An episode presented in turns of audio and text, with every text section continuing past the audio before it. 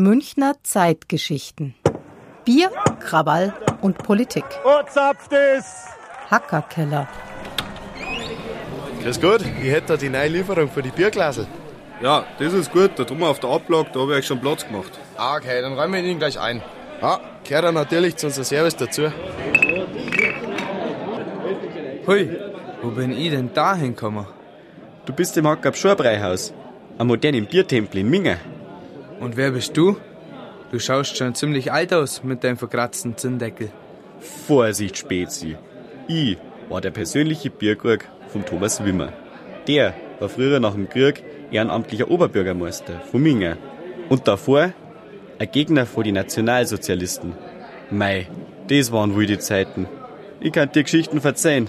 Vor dem Krieg? So alt ist doch das Bräuhaus noch gar nicht, oder? Mei, früher war an dem Platz der alte Hackerkeller. Vor allem in die 20er, wo die verschiedenen Parteien in die Bierpaläste unterwegs waren, hat der Hackerkeller Schlagzeilen gemacht. Da habe ich viel mit meinem Besitzer, am Wimmer damals, mitgemacht. Wer war denn der Thomas Wimmer, von dem du die ganze Zeit redest? Mei, der Wimmer Thomas war sozialdemokratischer Politiker aus einfachen Verhältnissen. Er war kleiner Holzarbeiter. An seiner Hand hat er Finger gefällt. Er war führender Kopf in der SPD. Ein fesselnder Mensch. Schau, da hockt der Helmut Hanko. Der hat einen Wimmer damals auch Kind. Man muss allerdings etwas sagen, der Thomas Wimmer hat nie zu den Chefideologen, also den Denk Vordenkern der Partei gehört. Sein Feld war die Organisation und vor allen Dingen auch das Zusammenhalten.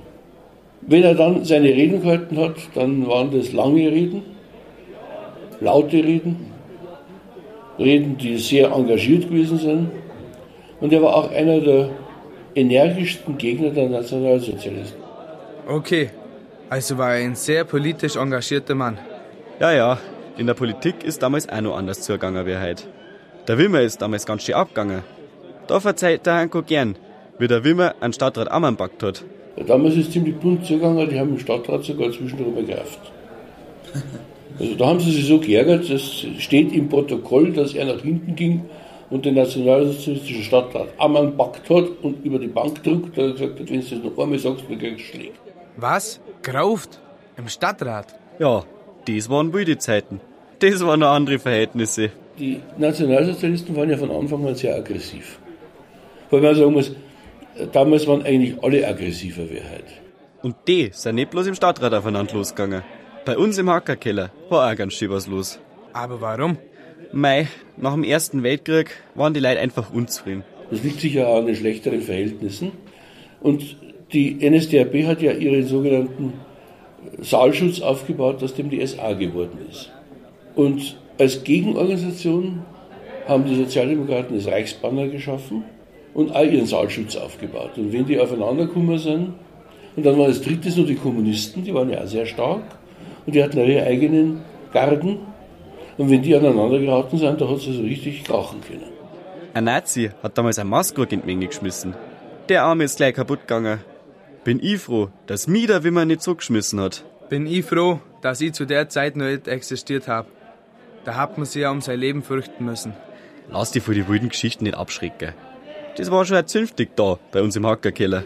Das waren so eine Art, ja fast würde ich sagen, Familientreffen. Also das, das Zusammengehörigkeitsgefühl dieser damaligen Generation, das war einfach größer. Das haben sie auch dann die Alten nicht so recht verstanden, wie nach, nach dem Krieg das Ganze ein bisschen theoretischer wurde, weil die sind in ihre Sektionsversammlungen gegangen, weil sie sich einmal im Monat treffen wollten. Und dann ist zehn Minuten politisch geredet worden und dann ist schaffhaft worden. Ja, das klingt schon eher nach einem schönen Leben in der Wirtschaft.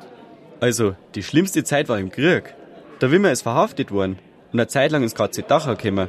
Und aus mir ist dann das geislige Dünnbier gesoffen worden. Mei, war's mir da schlecht. Und was ist dann mit dem alten Hackerkeller passiert? Wir sind doch da am Bräuhaus. Naja, 1972 ist der Hackerkeller abgerissen worden. Das war schade. Aber das neue Breihaus ist auch schön. Vor allem, weil da das Bier fürs Gasthaus selber braut wird. So was Gutes. Ha, da bin ich ja doch in der richtigen Wirtschaft gelandet. Ich hab schon Angst gekriegt bei deinen Geschichten. Aber jetzt freue ich mich auf die Zeit da. Das kannst du auf alle Fälle. brauchst dich nicht verrückt machen. Heute ist bei weitem ruhiger und gemütlicher.